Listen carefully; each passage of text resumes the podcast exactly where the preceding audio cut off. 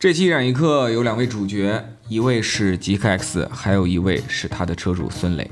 呃，我当年在日产工作的时候，有个叫田川的前辈啊，他跟我说，产品经理干久了以后，你的工作搞出来那台车跟你之间臭味相投。实际上，在一台汽车和它的消费者当中，你也能找到很多的相似性。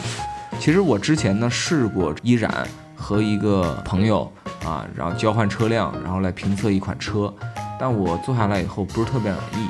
这还是传统评车，我想带给大家一种比较新的车评节目。我想把这台车的感受，连同这个车的拥有者的故事和背景一起带给大家。我认为这会让你感受到更多的东西，一些更真实的东西，一些逻辑的真正的闭环。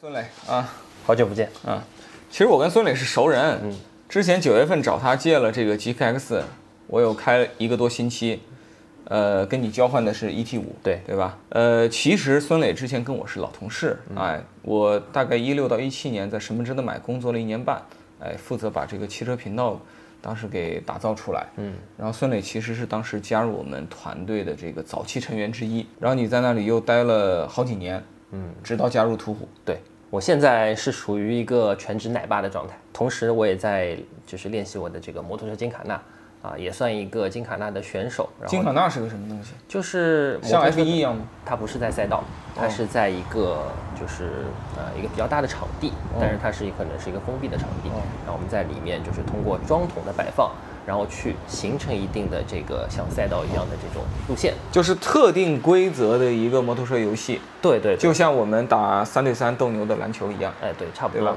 有这个意思。对，然后这个就是我现在大概的一个情况。还有加油口，有加油口。对对对对，生活也比较简单啊。之前是公司加，然后两点一线，然后现在是家和呃训练场两点一线。GK X 你你你买了多久了？我六月底提的车，哦，那也就半年时间。半年都不到，嗯啊，四个多月。这车感觉怎么样？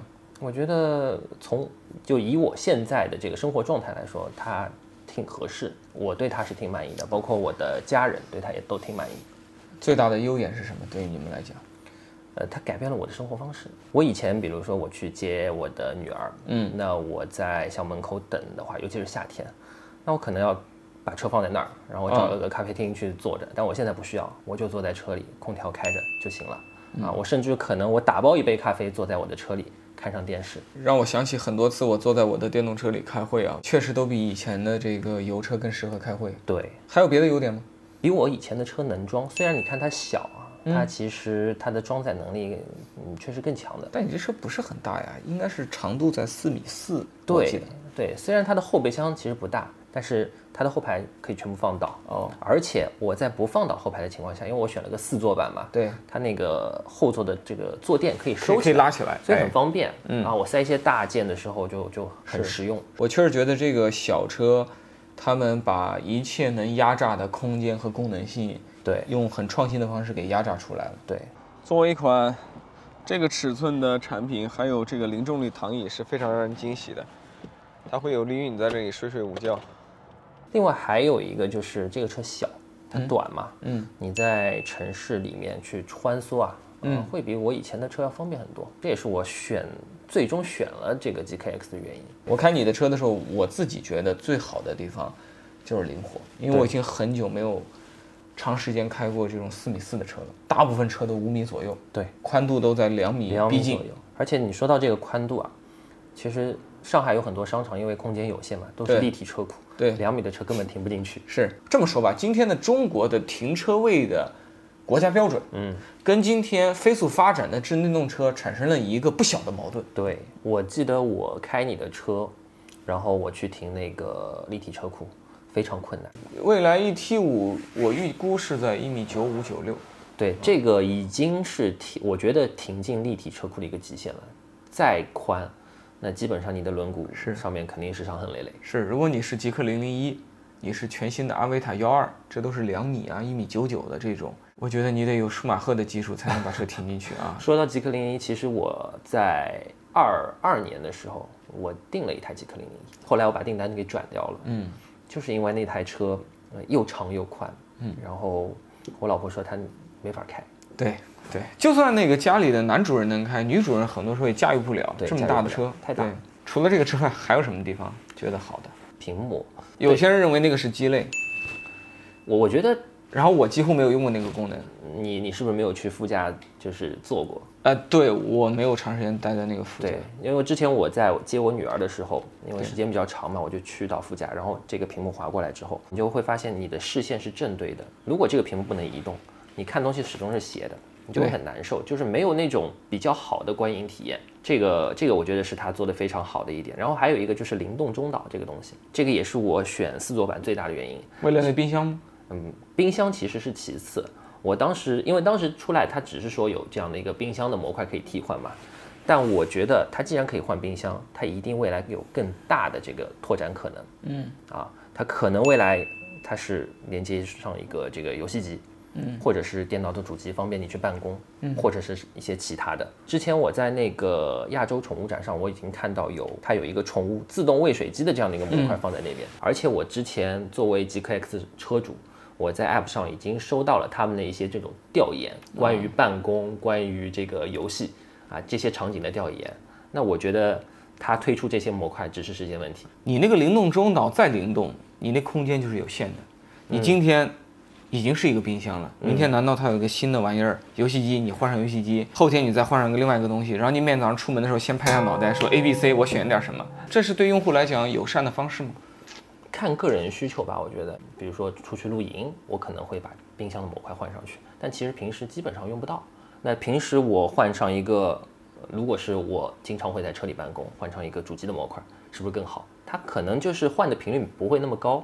对我来讲，这个车的一个你没提到的优点，其实在我看来是它非常时尚的设计和精致的内饰。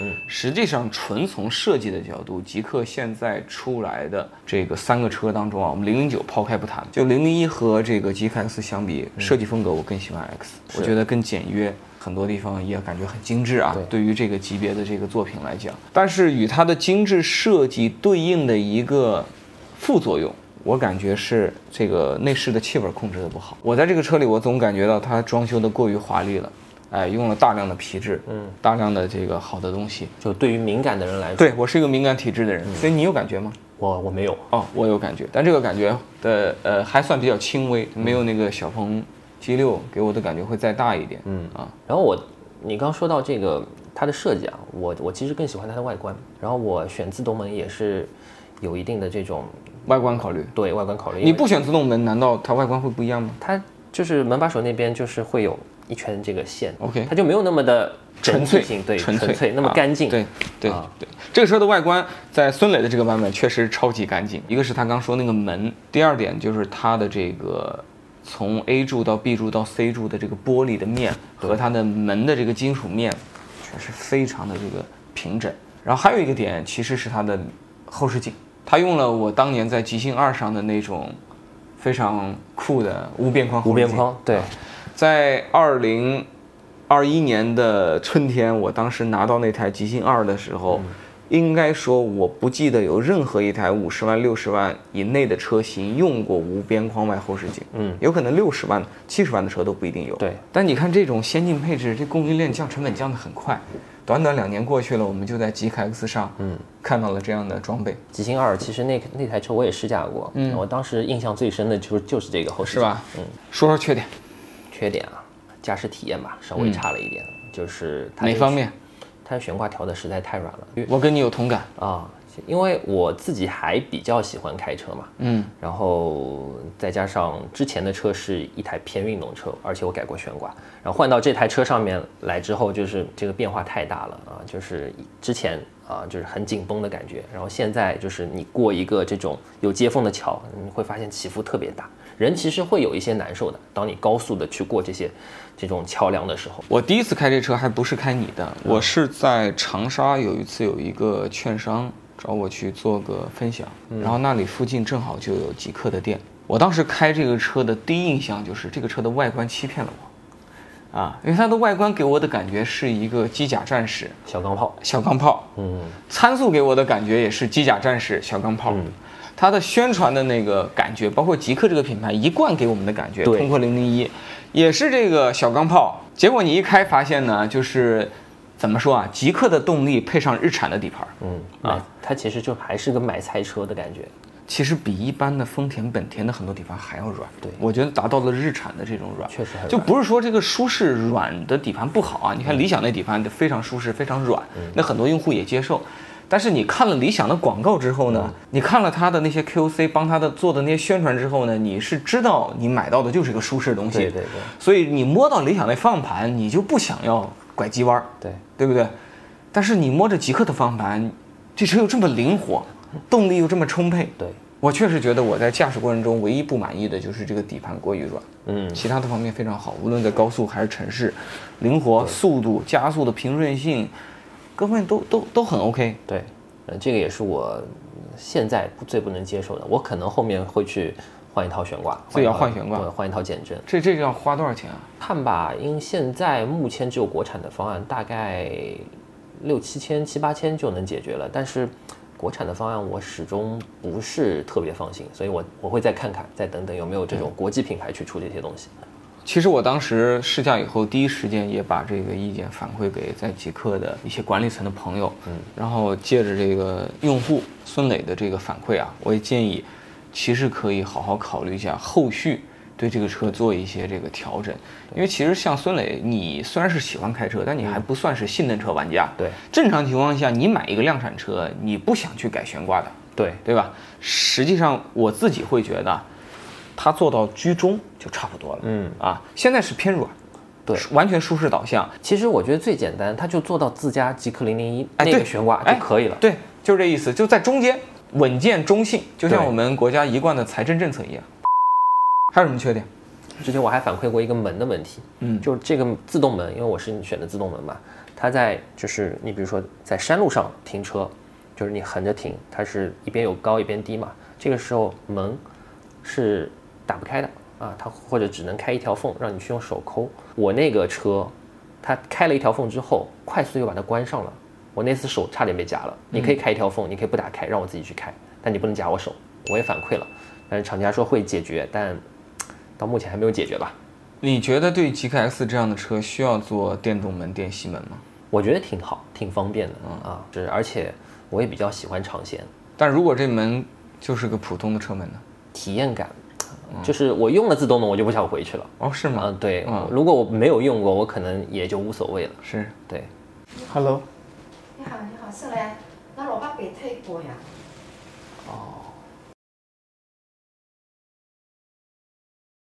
跟孙磊聊天的下半场，咱们换一个地方转战啊。我们转战到孙磊现在除了家之外第二喜欢的地方，就是他练习摩托车的这个场地。对啊，这个身后就是孙磊这台车，啥牌子的？川崎你这车多少钱买的？这个车我收的二手，二手，三万块，三万块。对，三万这。是你第几台摩托车？这我第五台都第五台了。对，你汽车有换到第五台吗？汽车换了三台。汽车才三台，对摩托车都五台了。对，资深老摩友，咱们还是聊回汽车啊。嗯，那个之前在你家，咱们也聊了你对 GKX 的这个使用的这个感受。对，就是你当时是在哪些车中挑中了这个 GKX？其实买极客 X 也是一个呃比较随机的一个一个一个选择吧。呃，因为之前本来是考虑极客零零一的，而且我下定了。嗯然后后来呢，觉得那个车太大了，嗯然后呢，暂时就先把这个买车的事儿给搁置了。后来有一天是我老婆，她突然说，就说我们还是买台电车吧。哦一开始她的选择是 Model 3，然后正巧那天是 GKX 的发布会晚上，然后我说要不我们晚上看一看。就是发布会之前想买 Model 3，发布会之后就移情别恋了。对，看来营销活动还是充满必要的啊，对这点预算不能省。当晚他看了那个发布会之后，然后他就觉得这个车还挺好看，他觉得可以，那我们就定这个车吧。所以你一直是极客的支持者，然后你是需要借助一些发布会和新车型，最终才把你家人说服到这个极客这条道路上。对对对对对，否则的话还是会被特斯拉这个黑洞吸走。如果他特别坚持特斯拉，我觉得可能还是买了特斯拉那。你觉得特斯拉怎么样嘛？呃，Model 3其实驾驶感受还是挺好的，但是，嗯、它的内饰给人的感受就不那么好了。用我老婆的话来说，它就是一个毛坯，就是太简陋了。你认可这说法吗？我认可，极客装修精装修，对精装修，精装修而且还是有一些小心思在里面的精装修。所以其实你也就是特斯拉、极客之间做一点小范围的对比，其实对没有大面积的去看对对，没有那么多国产电动车，魏小李啊，啊，这个比亚迪啊，嗯，还有很多混动车呢，都不考虑吗？混动我是绝对不会考虑的，因为我觉得买车嘛，要么就是纯油，要么就是纯电。我觉得介于两者之间的这东西不成功就成人，对，而且你想，它要就不做汪精卫两两套系统，我觉得很麻烦。啊。魏小李的话，小鹏我觉得那个牌子太 low 了，我我打心眼里就不喜欢。然后未来那个价格，我觉得溢价还是太高啊。然后我又没有这种换电的需求那你喜欢驾驶宝马 i 三，你也知道，啊也纯电车，啊二十多万。啊！这个大众 ID 那么多车，这都是纯电的，这不考虑吗？宝马燃油车我会考虑，但是纯电的话，我觉得在国内，我觉得除了特斯拉之外，还是国产的品牌做得更好一点。至少宝马现在还没有给我看到他们的优势。你当时上一台车是什么呀？就是那个英菲尼迪 Q 五零，对吧 Q 五零 L，哎，Q 五零 L，呃，国产以后的那个版本。，对，是的你，那你那个 Q 五零 L 有那个所谓的英菲尼迪擅长的这个线控转向吗？没有没有。没有，它当时是在什么车上宣传这个技术啊？它其实是在它的 2.0T 的那个高配的版本运动版上面，但我哦开过，我开过之后我才选了这个中低配的版本，因为我不太喜欢那个手感，太虚假。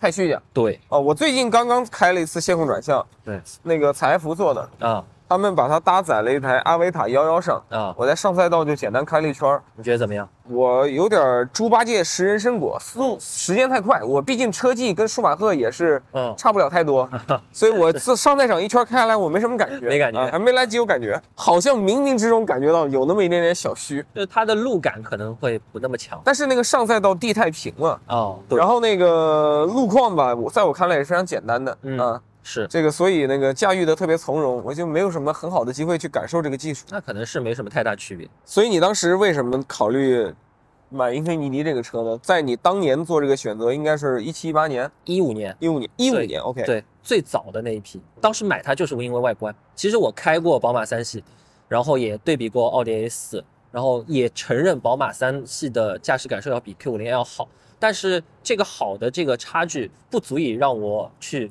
就放弃这个外观。但当时比如说凯迪拉克呀、捷豹啊、沃尔沃也都有一些同级别的产品，有的也长得挺好看的。沃尔沃还没有换代，老款我觉得不是特别好看，凯迪的棱角太硬朗了。所以当时主要是出于外观的考虑。对，当然还考虑的就是后驱。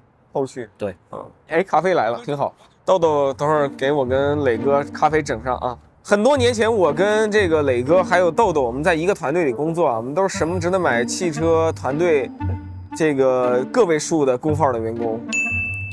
当时他们都是被我忽悠过过来加入什么值得买的。我整整待了一年半，也算我职业生涯待的不算短的公司了。主要是团队都太能干了，把我逼到墙角，没活可以干，每天特别痛苦，你知道吗？早上去了，天就发愁怎么才能够熬下班。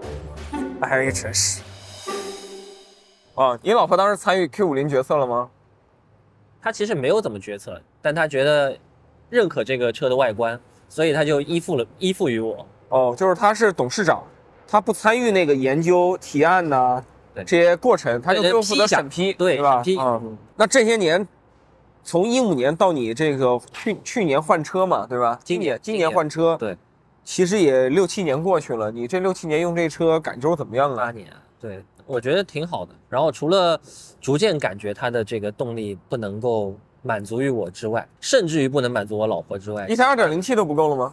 不够了。我觉得确实有点肉了，比新车的时候状态还是要差一些的。哦，然后再加上现在后来自己开过那么多电车，那么多动力更强的车之后，就这种差异就更明显了。所以也跟你的职业生涯有关。你做这么多年跟车车打交道的对对内容编辑啊什么的，你其实有很多机会试各种各样的车，对，是就把这个标准给抬高了。对，然后还有一个就是，啊，车机娱乐上面，别人的车都可以啊，看看片子啊，甚至于玩游戏啊，但我们的车那个车机什么都干不了，就总觉得哎，好像是落伍了。但我也去过你家那房子，装修特别好，空间也挺大。嗯你干嘛要待在车里呢？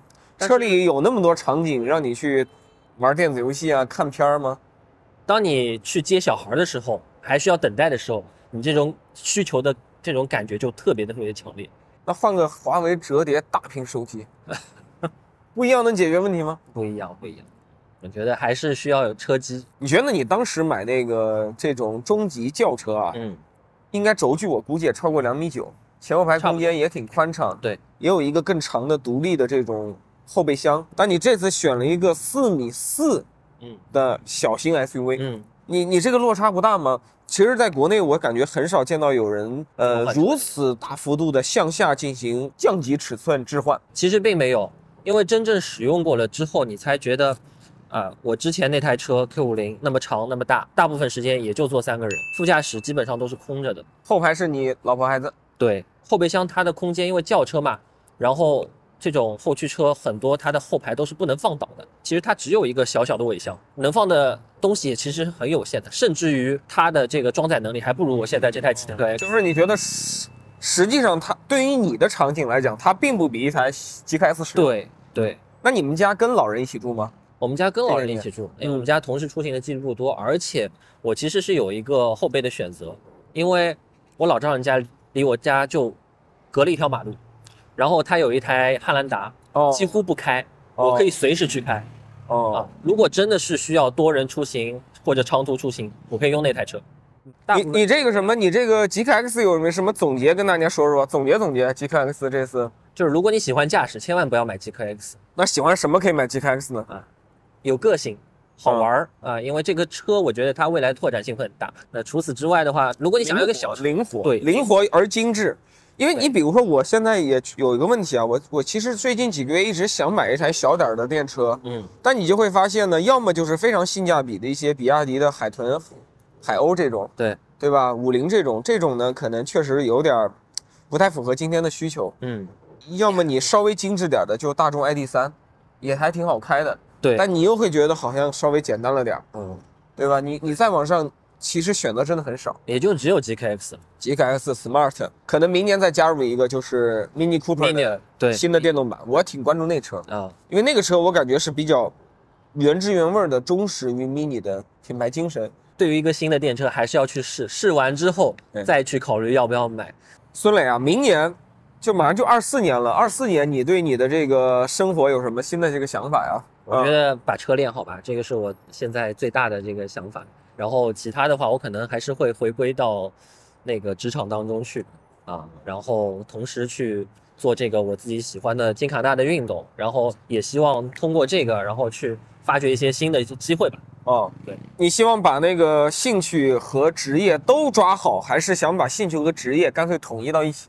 呃，能统一最好，但是也要看机缘，如果能统一，你的理想状态是什么样？可以做个金卡纳教练？那当然是最好的，但是现在目前来说，可能还呃远远还没有达到这样的一个水平，但是未来说不定。如果喜欢摩托车，在国内这个摩托车运动这个产业啊，嗯你能做的一个全职工作会是什么？其实怎么说呢，就是要么就是像呃这里场地里面去做教练啊、啊去培训学生，这是一种。